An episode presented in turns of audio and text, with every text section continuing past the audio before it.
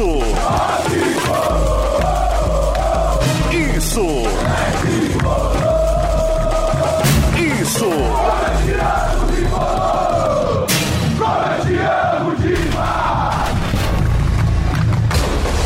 Isso é. Isso é São Paulo.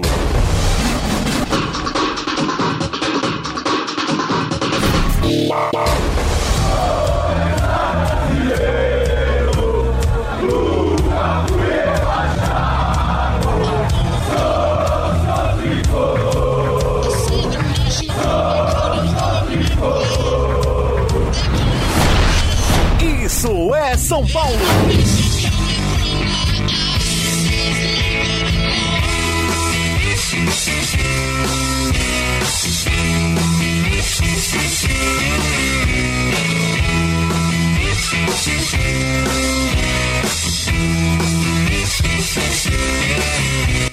Pois é, senhoras e senhores, estamos de volta com o IESP. O podcast do Isso é São Paulo estava um pouco distante, né?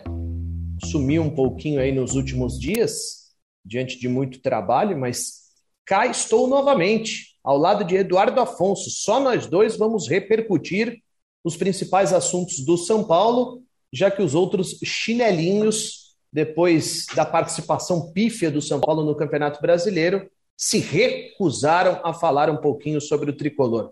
Nesse momento, não querem projetar a temporada 2022, sobretudo porque nesta quinta-feira acontecerá uma reunião importante no Conselho Deliberativo do clube, onde será discutida, entre aspas, e votada uma reforma estatutária. Ou seja, isso tem mexido demais com os bastidores do clube, tem mobilizado os torcedores nas redes sociais e o clima está tenso.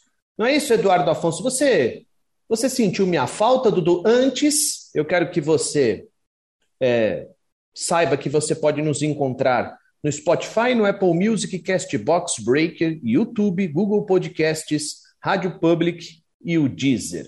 Certo, Eduardo Afonso? Você sentiu muito a minha falta, Dudu? Sempre, Ivan, sempre. É um prazer imenso debater São Paulo com você, de tanto conhecimento. Nós realmente não falamos ainda, depois daquela pífia, melancólica despedida do São Paulo do Campeonato Brasileiro, aquele jogo horroroso, mais um, né, dos muitos que o São Paulo fez na temporada horrorosos, né? Esse foi contra o América, outro jogo horroroso, melancólico, e que definiu bem o que era a realidade do São Paulo. 13 terceiro lugar, por um aumento aí de vagas na, na Copa Sul-Americana e, consequentemente, na Libertadores, São Paulo ainda conseguiu cravar a sua participação no torneio internacional, até de forma injusta, eu diria. Que é que o brasileiro virou uma, uma festa, né? Até o 15 conquista alguma coisa, o 16 fica no limbo e os quatro últimos caem. Então, São Paulo ficou ali, era para ficar no limbo. Mas acho importante a gente debater algumas coisas. Aconteceu já muita coisa, né? De, de sexta-feira para cá. Nós estamos gravando esse podcast na quarta, né? Então, quase uma semana depois da despedida. E acho que a gente não devia falar muito sobre esse episódio que vai ocorrer nessa quinta-feira. A gente devia, de repente, até no início da semana que vem, gravar um outro pocket, eu, você ou quem tiver à disposição, para tentar explicar, ou até convidar algum conselheiro para explicar realmente quais serão, né, após essa reunião, quais serão as, as, as consequências disso para a vida do São Paulo política, porque ela vai refletir de qualquer forma dentro de campo, seja qual for o resultado. O que vai mudar na política reflete de alguma forma dentro de campo. Vamos, acho que a gente devia nos ater mais mesmo a perspectivas, Rogério, Murici, alguns nomes que a gente está apurando aqui, eu de um lado, você do outro, para tentar mostrar ao nosso, ao nosso, nosso ouvinte, aquele que nos acompanha, que existe sim uma projeção, talvez não aquela que o, o São Paulino queira ouvir, né, Ivan? Mas existe uma projeção de uma melhora do time a partir da próxima temporada. Pelo menos eu acredito que não possa a temporada que vem ser tão ruim como, é que foi, como foi essa aqui. Para mim é uma temporada perdida, mesmo com o título paulista. Bom, para quem está um pouco perdido, né, e gosta mais de ficar sabendo sobre o que acontece dentro de campo, se o São Paulo vai se reforçar ou não, enfim, não gosta muito de de ouvir falar sobre a política do clube.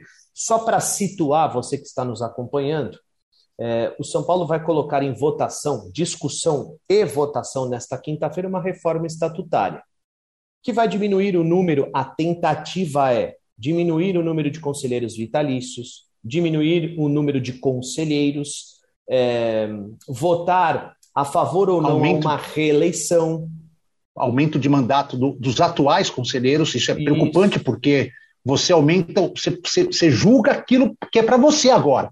Talvez possa até ter esse aumento, mas a partir da próxima eleição, né? Para que você é. não, não, esteja dire, diretamente ligado. O que me preocupa muito, Ivan, é essa diminuição dos vitalícios para 120. Por quê? Porque para lançar uma chapa no São Paulo, um candidato tem que ter apoio de pelo menos 55 vitalícios. Se cair para 120, a eleição só vai permitir o lançamento de duas chapas, porque 55 com 55 dá 110. Não teríamos mais 55 para dar uma terceira chapa. Embora não tenha acontecido nas últimas eleições nenhuma vez três chapas. Mas o mais preocupante é que, se um lado conseguir, por exemplo, 75 assinaturas, não haverá oposição na eleição. Não haverá oposição na eleição. Isso é muito preocupante, porque eu não estou aqui defendendo oposição, nem situação, nem tomando partido. Mas eu acho que, por mais que a oposição de São Paulo tenha se mostrado fraca nos últimos anos, tanto que não consegue tirar a situação do poder, é, é para mim é sempre muito salutar que haja oposição. Senão acaba ficando meio viciado o sistema. É, eu concordo com você e só queria colocar uma coisa aqui. É, eu acho que essa é uma mudança que vai beneficiar quem já está no poder, quem já está na liderança. Né? Perfeito. E, e eu acho que é um clube que sempre foi fechado e que vai ficar mais fechado ainda. É um clube antidemocrático.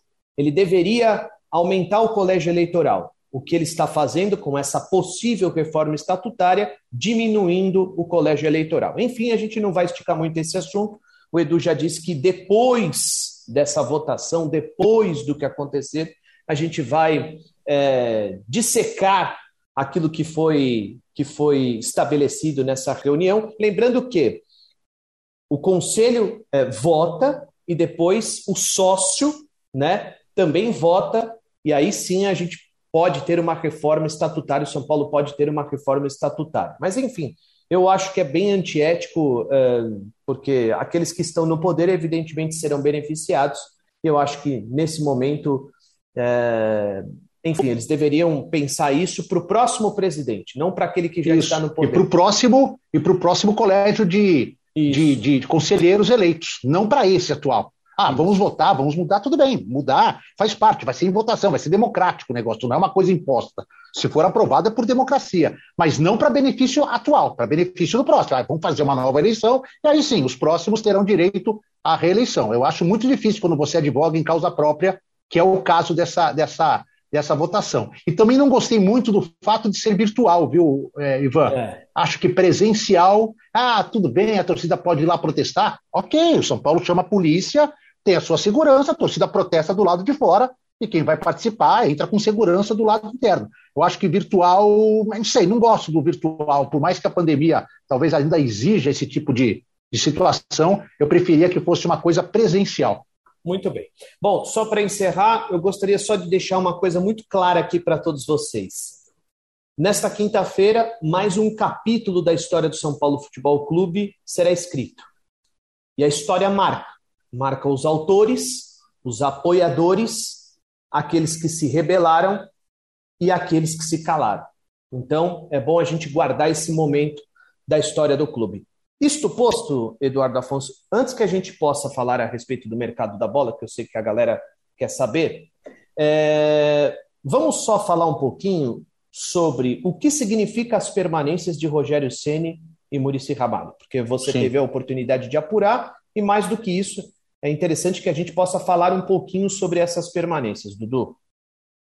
Tá, vou começar aqui então, Ivan. É, é, eu acho o seguinte, eu, eu acho que e aí não quero colocar o nome do Rogério é, só. Qualquer técnico que estivesse ocupando essa posição do Rogério, ele não pode ser é, avaliado por 13 partidas.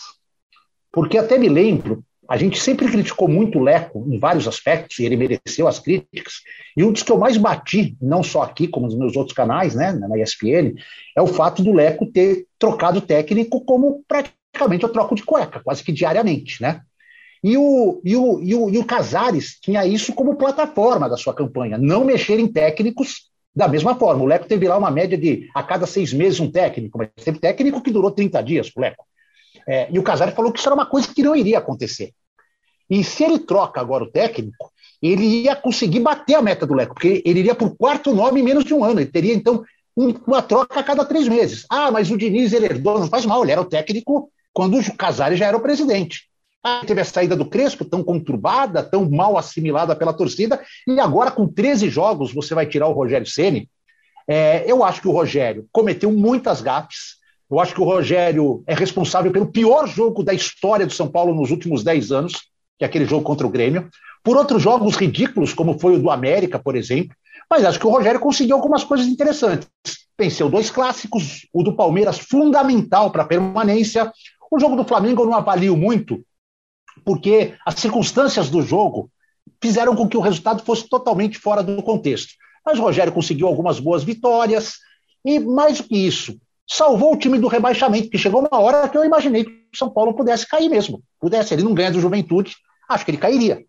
Então, acho que assim, 13 jogos é pouco. O Rogério tem que é, melhorar, para mim, a sua postura de coletiva, a sua postura, talvez, na hora de explicar, é, e ter o Murici atrás dele como, digamos assim, o cara que não o protege, mas o cara que o respalda, é, eu acho importante. É, o áudio do Murici foi um desabafo. Muita gente fala que o Murici fez de propósito, o vazamento foi de propósito. Assim, eu, eu, eu me recuso a acreditar nisso. Né? Eu acho assim, o Murici não precisa disso, sabe, de vazar um áudio para pressionar a permanência dele, do Rogério, ou pressionar a diretoria a contratar jogadores. Acho que ele desabafou mesmo com, a, com o Vladimir. Ô, oh, Vladimir, hein, Vladimir? E o Vladimir, acho que deve ter passado esse áudio para um amigo que ele achava que era de confiança. Ó, oh, olha o desabafo aqui do Murici, aí a coisa.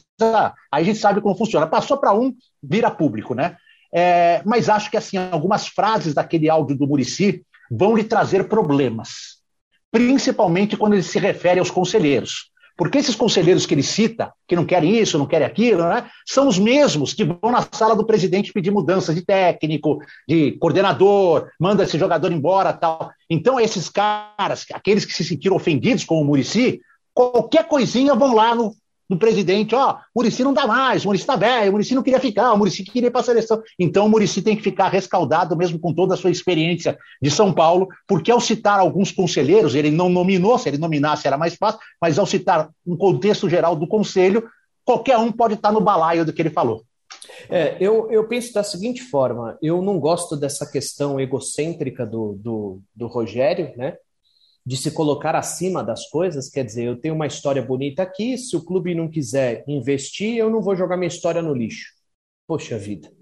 Ou você abraça a causa, ou você abraça o projeto, ou você pede para ir embora.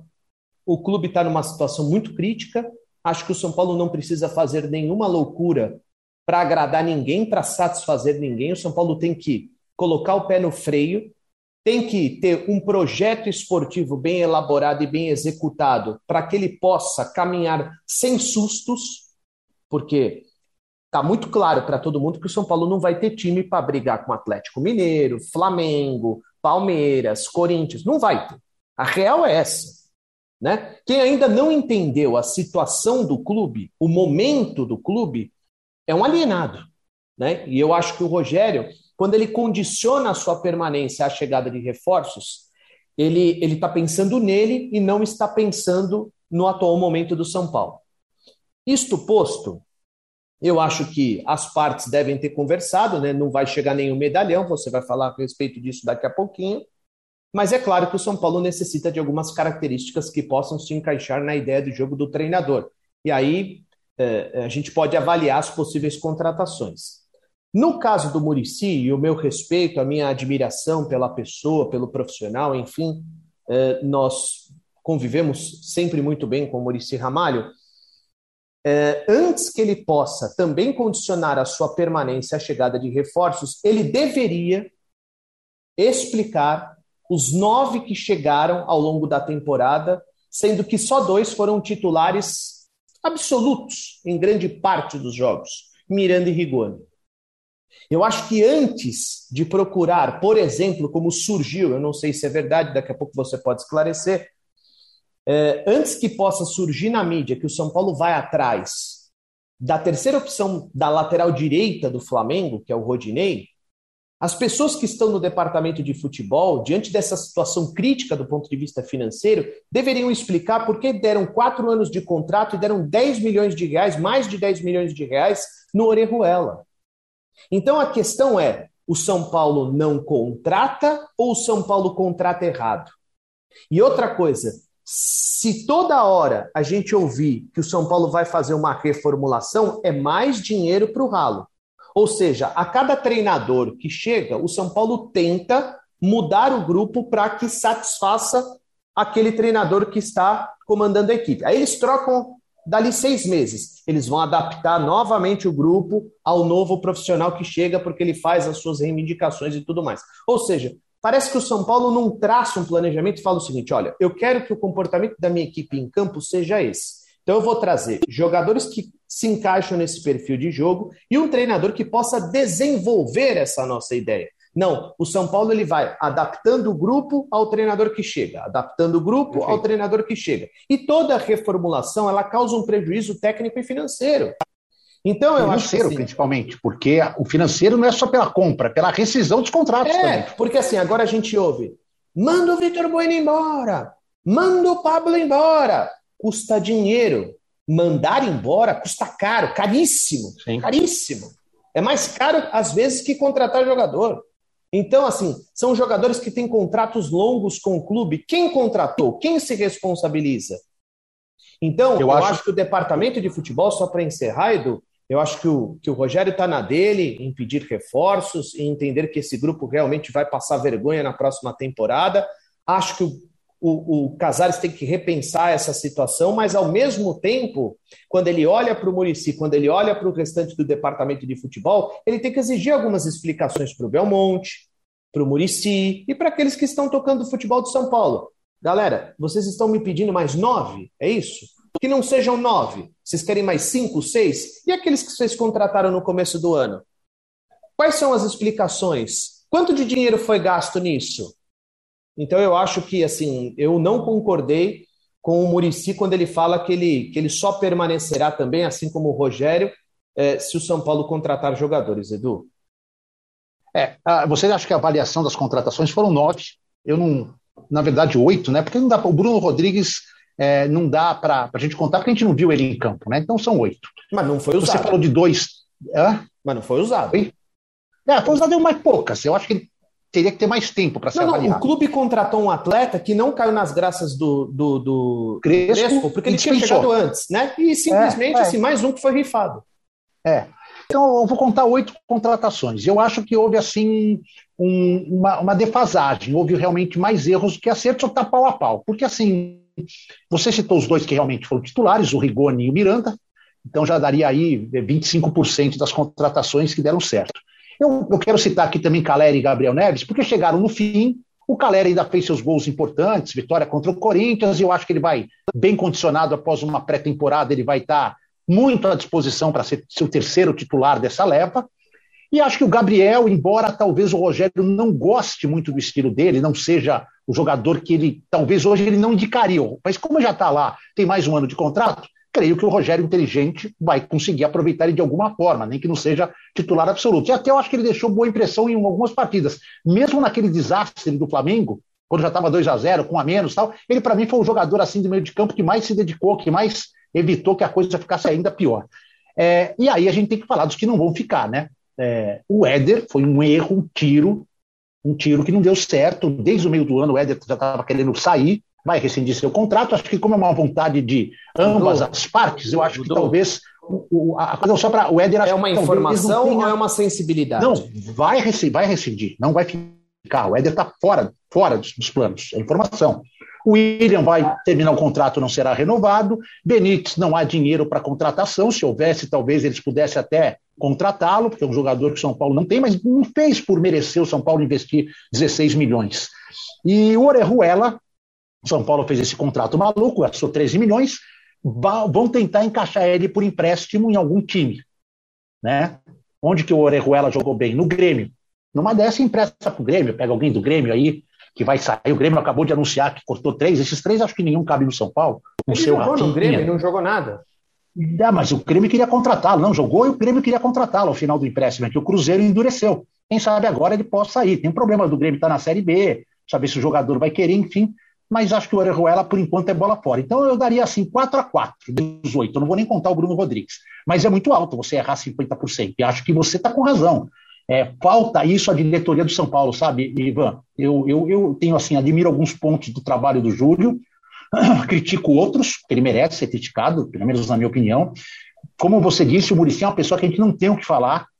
Eu não vejo desonestidade nenhum tipo não, isso de. Zero, isso de, zero. Zero de ação do Murici. Mas acho assim, da mesma forma que nós o responsabilizamos por títulos importantes de forma merecida, ele também tem que responder sobre as coisas quando não dão certo. E talvez seja o um momento, é que está todo mundo voltado para essa reunião, mas acho que está chegando o um momento ainda esse ano, esse final de ano, que o Casares deve, deveria é, convocar uma coletiva, sem aquele negócio, pode ter três perguntas, não, todo mundo perguntar à vontade, até pela transparência que ele prega, com o Murici, talvez, com o Rui Costa, perdão, com o Belmonte, esses quatro ali na mesa, e nos possibilitar perguntar coisas que não somos nós que queremos saber. É o torcedor de São Paulo que quer saber. Nós somos apenas o porta-voz na hora das perguntas. Não dá para colocar 20 milhões de torcedores na sala e cada um perguntar. Então, por isso que a mídia existe para fazer essa coisa. Eu acho que, que tinha que rolar isso, cara. Porque, assim, se é transparente, se é honesto, a gente pode perguntar. Casares,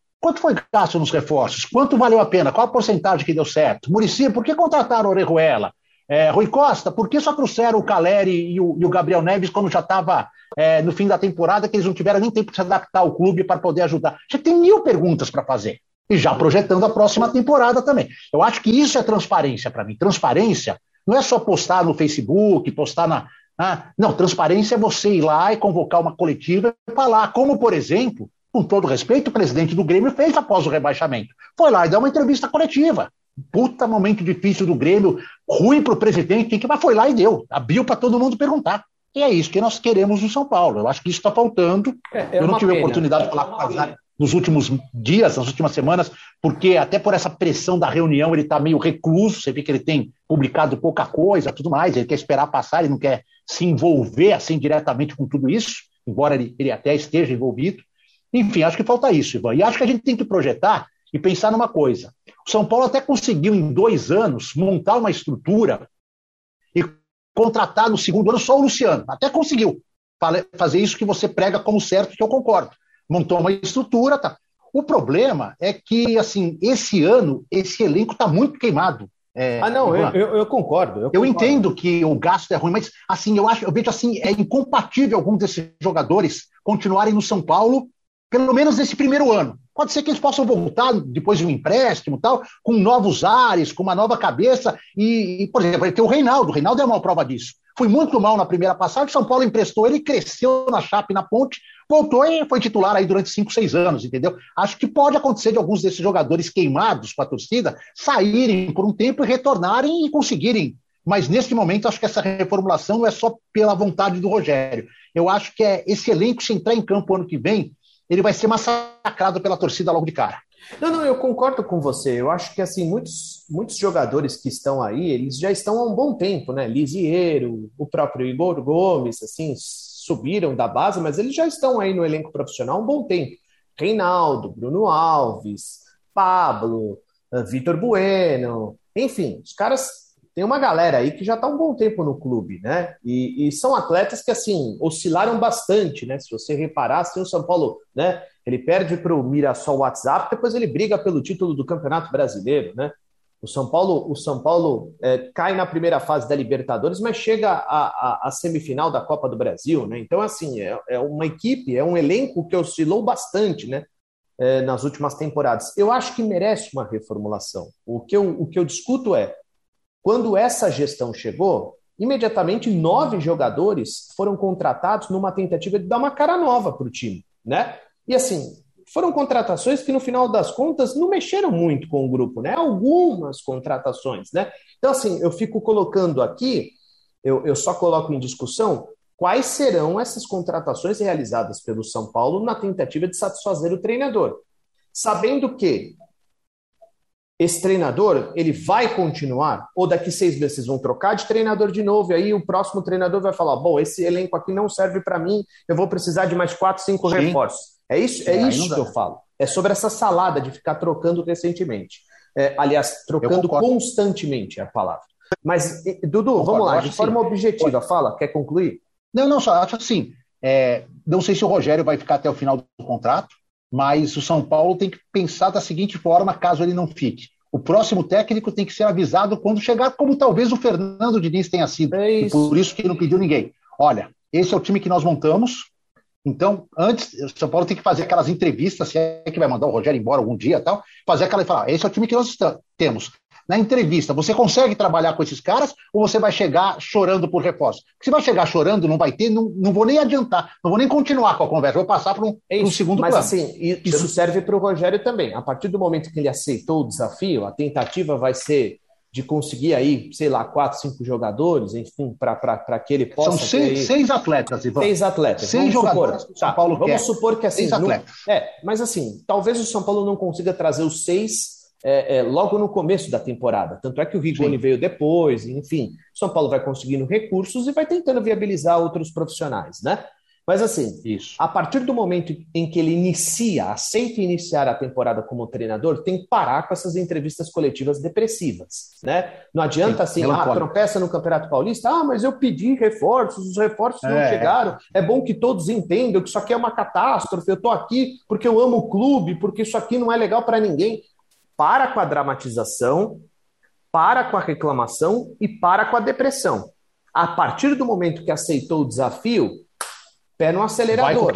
E ache soluções. E ache soluções. Por exemplo, Aliás, o São Paulo, o São Paulo queria dar um zagueiro para o Fernando Diniz.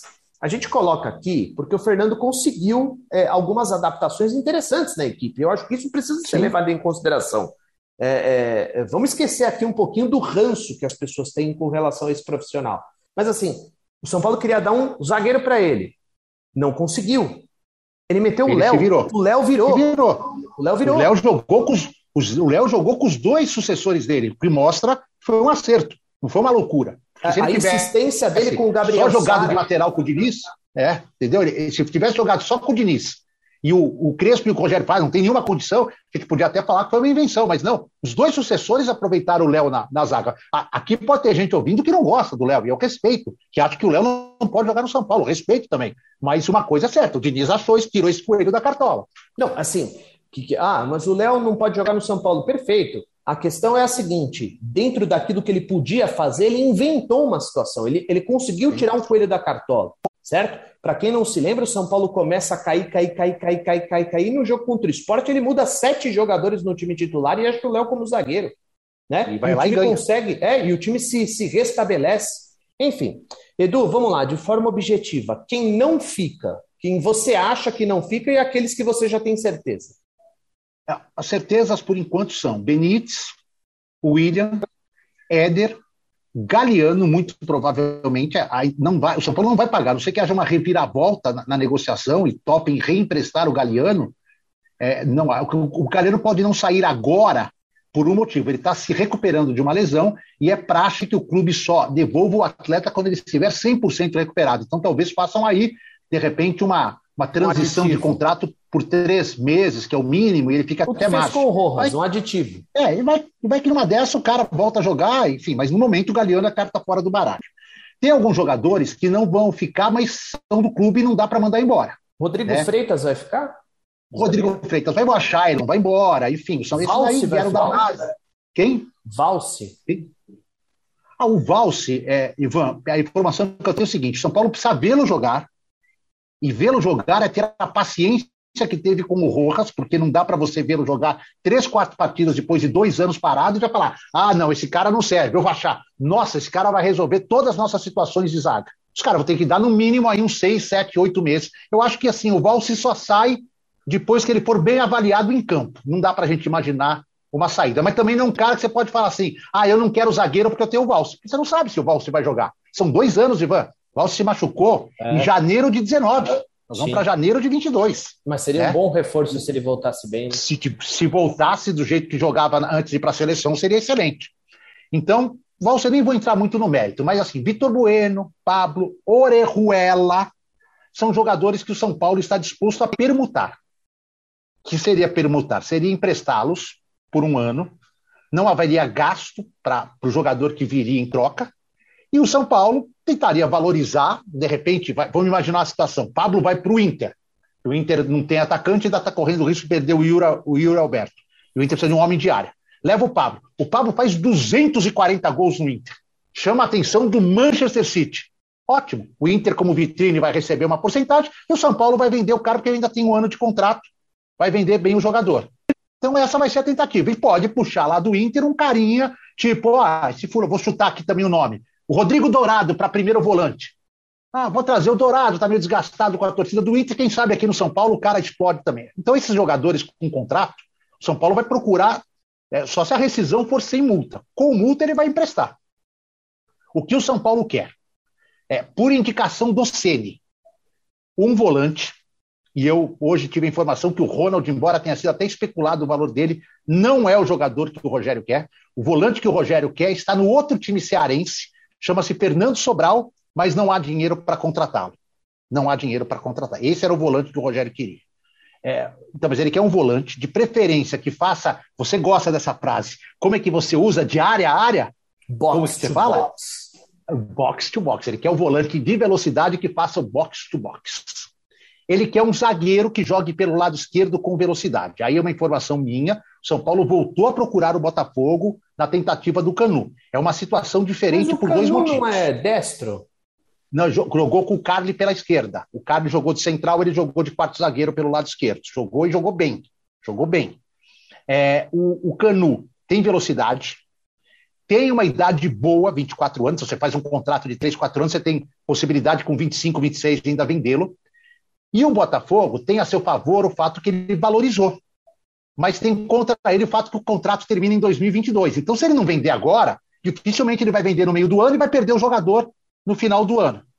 Então, São Paulo quer esse jogador. Não é a única opção passada pelo Rogério, mas quer esse jogador. E quer dois homens de frente com velocidade. Ainda sobre o zagueiro, Edu, peraí. E o Kaká? Cara, eu não consegui, é, não consegui hoje nas minhas ligações apurar Kaká e, e, tive um desmentido do Cuesta. Me falaram que o Cuesta não é o perfil. 33 anos, salário alto, é, embora tenha assim uma das características que o Rogério quer, que é a boa saída de bola. Ele é responsável por muitas assistências de gols do Inter na temporada. Ele desce ali como uma espécie de, zagueiro pelo lado esquerdo, ali até intermediária. Tem bom lançamento, tem bo, boa bola aérea, é líder mas outras características não encaixam, né? E agora acabei de ler no UOL, antes de a gente começar a gravar o podcast, que o Inter está tentando renovar o, o Cuesta. Então acho pouco provável. O Kaká realmente eu não tive nenhuma informação. O Kaká, só para o... passar aqui para o nosso ouvinte, né? Rapidinho, foi trazido pelo, pelo portal UOL. Kaká tem apenas 22 anos, um atleta que está né? é, tá no futebol japonês, foi formado nas categorias de base do Cruzeiro e naquele, naquele, naquela passagem rápida do Rogério, o Kaká já era um cara ali bastante elogiado e o, e o Rogério trabalhando com ele gostou bastante. E aí eu quero dar um testemunho, Ivan. Eu fiz a estreia do Rogério lá em BH contra o Santos e fiz mais dois jogos do Rogério com o Cruzeiro lá. Fiz treinos, inclusive, porque o Rogério era uma novidade no Cruzeiro. Eu fui várias vezes lá pela ESPN fazer matéria. É, a torcida do Cruzeiro não gostava do Kaká. O Rogério adorava. A torcida do Cruzeiro não gostava. Tá. Mas não, não, quero fazer o julgamento em cima de uma opinião de torcida, porque já era um ano difícil para cacete para o Cruzeiro, então a torcida também não gostava de muita gente Sim. do time. Os dois caras de frente. O Rogério sugeriu o Romarinho. Não significa que o São Paulo está negociando o Romarinho. Foi uma sugestão do Rogério, que também falou coisas boas sobre o David, atacante do Fortaleza, que é mais difícil de tirar. Sim, Mas o Rogério quer dois homens de frente, um volante, um zagueiro e, em comum acordo, diretoria e Rogério entendem que é necessário um goleiro e um lateral direito. Então seriam esses e os, os pontas? Seis... Então, os dois homens de frente de lado de campo, que ele quer. Os dois homens de frente de lado de campo. Tá. Tá? E aí ele tem, teria dois caras de frente de lado, mais Rigoni, Luciano, Caleri, então ele ficaria com cinco, seis jogadores, Marquinhos, teria bastante gente para poder montar o ataque. E esses jogadores aí. Pode ser que um meia, me passaram hoje o nome, eu estou segurando, vou esperar. Pode ser que um, não é bem um meia clássico de criação, mas é um cara que no seu time faz a função de meia e pisa muito na área adversária. Passaram que esse nome talvez agrade, que o Rogério gosta, mas não me passaram se vão atrás ou se não vão. Não vai então, dar nenhuma pelo menos dica para nós? Não, não vou dar, porque assim, senão eu traio a confiança do, do meu amigo lá, e aí esse meu amigo desliga Fala o telefone. a região do país, a região não, do país. Minha região, mas, mas assim, disputou a Série A do brasileiro. Disputou, e, e era muito criticado no time, principalmente no período final. Enfim, eu, é um jogador que eu não, eu particularmente, é, não apostaria nele. Eu, particularmente, não apostaria nele. Time grande. Aliás, a Série A só tem time grande. Fiz time pequeno na Série A. Os 20, para mim, disputam a Série A, são grandes. Ivan, todos. Todos, não tem esse negócio de time grande. Nossa, isso aí era, isso era na época da, da imprensa elitista, sabonete. que elegia quatro do Rio, quatro de São Paulo, sabonete. dois não, de Minas Eduardo, e dois de Porto Alegre. É, quando, quando você fala time grande, eu, eu me refiro assim àqueles que estão ali, sabe, brigando do meio da tabela para cima, né? Não aqueles que estão do meio ah, da então tabela. Você quer falar assim? Você quis falar time que foi bem no brasileiro? É, essa exato, pergunta? exato. Não foi tão bem assim. Não foi tão bem assim. Até porque ele foi criticado pela torcida. Morreu, acabou o assunto. Tá. Então vamos esperar. Vina. A, perspe a perspectiva do, do Rogério e da diretoria é o que você realmente disse. Talvez não haja como contratar a baciada toda de uma vez só. Talvez cheguem aí dois, três, sei lá, quatro até agora para participar da pré-temporada completa, mas talvez alguns desses nomes fiquem mais para ou com a bola rolando no Paulistão, ou um pouquinho mais para frente, mais próximo do Campeonato Brasileiro, enfim, porque cai numa coisa, né, Ivan, que eu acho que a gente vai até pode usar para falar no final.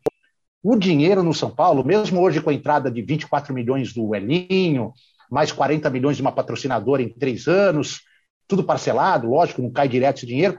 Esse dinheiro é pouco para amenizar a situação, né? A gente pode fechar esse ano Nossa. aí com 700 milhões, mais 100 milhões de dívida. E o orçamento vai reduzir, a falta da Libertadores vai reduzir, enfim, então, talvez São Paulo não tenha disponível neste momento dinheiro suficiente para trazer os seis, sete jogadores que talvez o Rogério queira. Mas acho que o Rogério vai ficar satisfeito se 50% desse número for cumprido até o início da temporada, até a pré-temporada, dia 10 de janeiro.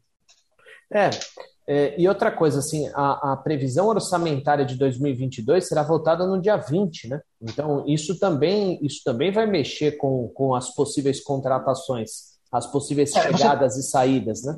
Sim, você já tem um mínimo que você vai investir, né? O São Paulo não pode esperar até o dia 20 para começar a investir. Sim, claro. Por exemplo, o São Paulo deve imaginar que no mínimo 10 milhões ele vai ter aprovado na, na, na, na previsão orçamentária. Ele já começa gastando por conta, né? É aquele negócio, já vai usando o cartão de crédito é, antes de, da previsão estar tá aprovada. Agora, não sei quanto que o São Paulo vai ter. Tem muita história aí, não sei se você apurou, eu não consegui apurar, de investidores, de árabes, não, não, não, sei não, o quê. Não, assim, o que na verdade, é, eu, pelo menos pelo que eu entendi, é que o São Paulo está buscando mais patrocinadores, não então. investidores. Então. Ah, eu, né? eu não sei porque, se você assim, teve o investidor, o, porque o Murici está certo. O Murici naquele áudio ele falou o correto. Quando você pega um investidor, o investidor ele não coloca dinheiro para ficar vendo o que, que as pessoas vão fazer com o dinheiro dele. Ele claro. vai dar palpite, né? Ele vai, vai querer alguém dele lá coisa, dentro, né?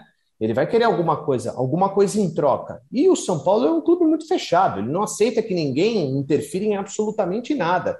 Então, assim, Justamente. Assim, esqueçam um investidor que vai lá, vai botar dinheiro e vai ficar lá de braços cruzados esperando. Bom, vamos ver o que, que eles vão fazer com o dinheiro. Não. Pode ter certeza que o investidor ele não vai querer 50%, ele vai querer 51%, ou seja, eu vou dar palpite, né? Eu vou colocar uma pessoa aí. Entendeu? Então, assim, não é uma situação muito simples, não, além de regras e normas do clube que, que dificultariam bastante a chegada de um investidor.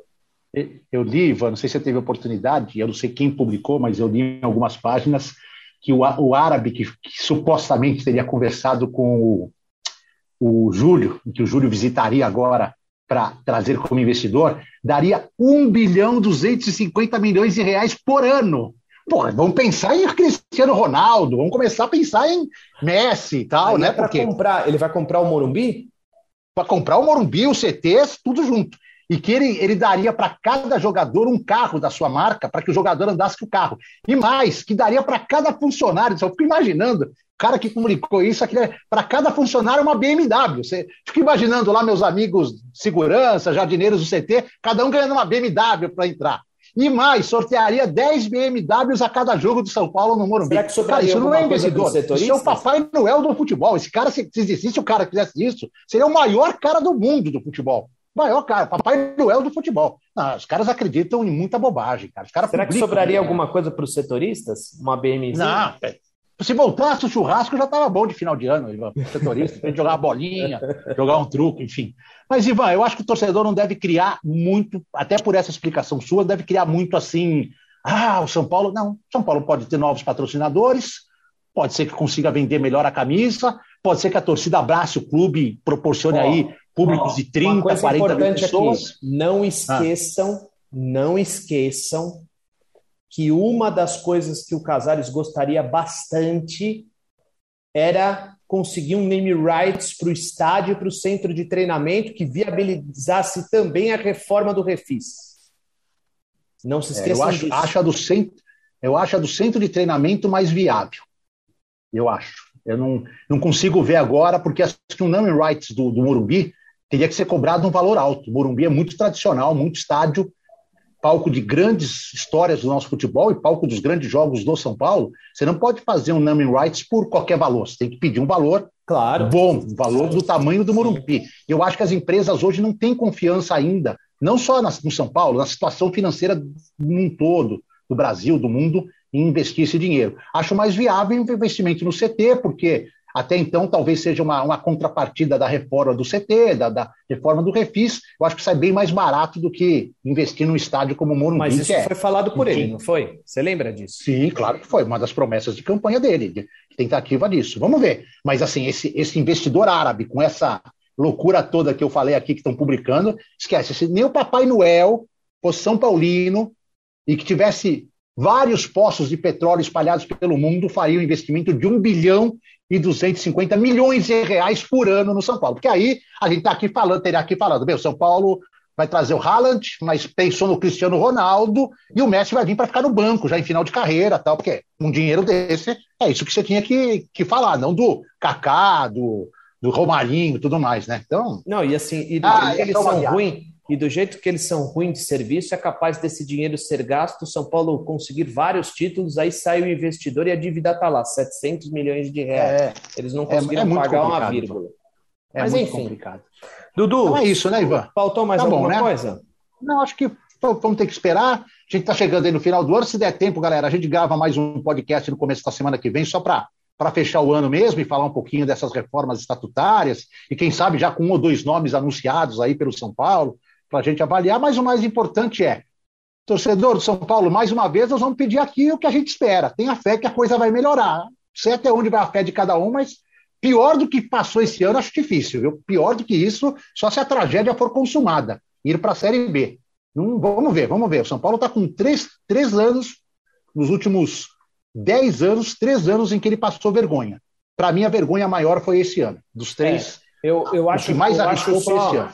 É, claro que, só para encerrar aqui, eu acho que o dinheiro é muito importante no futebol, evidentemente que ele ajuda a pular etapas, né? Porque você contrata os melhores profissionais, você forma os melhores grupos, automaticamente você tem mais chances de disputar os principais títulos do calendário, né? Mas eu acho que a gente tem aí exemplos importantes no futebol brasileiro de equipes com pouco poder de investimento, mas através de um projeto muito bem elaborado e executado, fizeram sucesso e conseguiram caminhar bem no cenário nacional. Né? O Atlético Paranaense não tem, por exemplo, o mesmo poder de investimento do São Paulo e está disputando uma final de Copa do Brasil. Deu ruim agora, mas disputou uma final de Copa do Brasil e, e conquistou o título da Copa Sul-Americana. Você tem o Fortaleza, que também não tem o mesmo poder de investimento do São Paulo, e conseguiu uma vaga direta à Libertadores, né?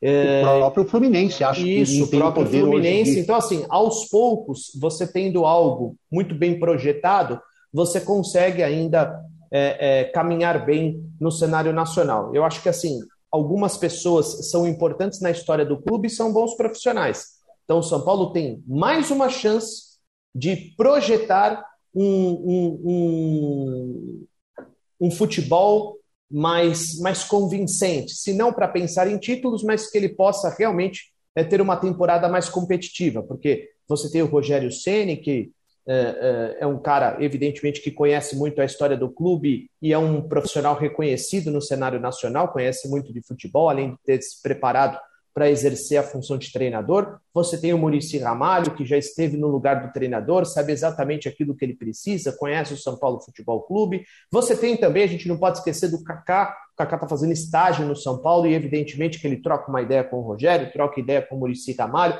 Ele Sim. também está aprendendo com os problemas do São Paulo. Então, assim, você tem cabeças pensantes importantes que possam projetar o São Paulo de uma forma mais convincente, mais responsável e mais competitiva para a temporada 2022. Ivan, para fechar, eu ouvi de uma pessoa hoje e que é um São Paulino assim, eu não vou citar o nome, mas é um São Paulino, São Paulo, daqueles que amam o clube. Uma coisa que é bem verdade. O São Paulo está esgotando os ídolos que podem salvar a equipe. Já queimou Raí, já queimou Lugano, Murici, Rogério Ceni e essa pessoa me disse: na verdade, assim, vão faltar ídolos que possam, Isso. é, na verdade, ídolos que possam é, vestir a carapuça de proteção das diretorias do São Paulo. Aí eu perguntei exatamente: ah, mas tem o Kaká, tem o Luiz Fabiano, lá que está começando essa, essa, nova, essa nova carreira na ponte. Ele falou: o Kaká é outro pensamento. O pensamento do Kaká é Europa, é, não é vir aqui se desgastar no São Paulo.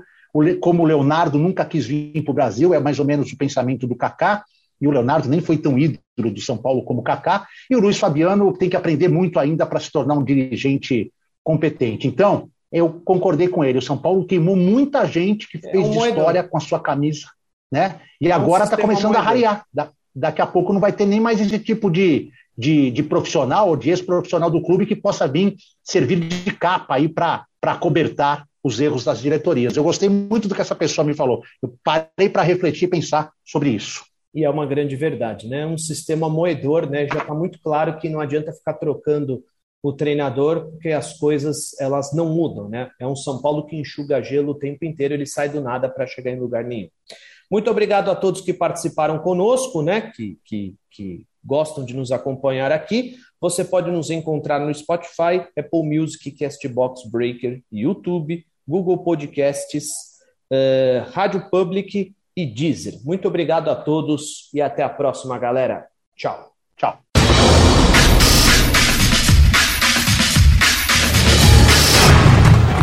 Isso! Isso! Isso! Isso! Isso